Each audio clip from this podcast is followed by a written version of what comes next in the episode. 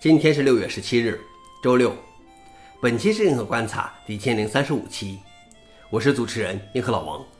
今天观察如下：第一条，英特尔开始出货量子处理器。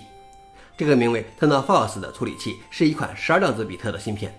虽然远远落后于英特尔的许多竞争对手的量子比特数量，但英特尔正试图建立基于硅的量子比特，而其他量子处理器厂商都在通过云服务提供量子处理器。这些量子比特基于量子点。这些结构比材料中的电子波长还要小，量子点可以用来捕获单个电子，然后可以处理电子的特性来存储量子信息。英特尔利用其制造专长来制作量子点，并创造出设置和读取其状态以及执行操作所需的所有临近功能。消息来源：阿斯泰克尼卡。老王点评：居然可以像民用芯片一样销售了，我感觉量子时代或许来的比我想象的要早。第二条是，谷歌利用 YouTube 开发其下一代人工智能。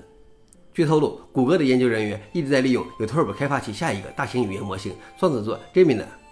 该模型展示了在其他任何模型中都看不到的多模态能力，而 OpenAI 也已经秘密使用了 YouTube 的数据来训练其一些人工智能模型。但谷歌能够拥有 YouTube 更全面的视频数据。人工智能开发者在寻找用于训练和改进模型的高质量数据方面面临着新的障碍。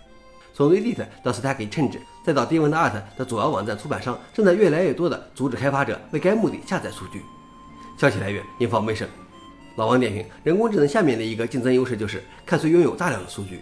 所以我有点明白 Reddit、Twitter 为什么要对其 API 收高价了。可能广告的流失并不是主要的原因，因为这种情况并不是第一天存在了。最后一条是，Meta 公司希望人们能利用其开源人工智能赚钱。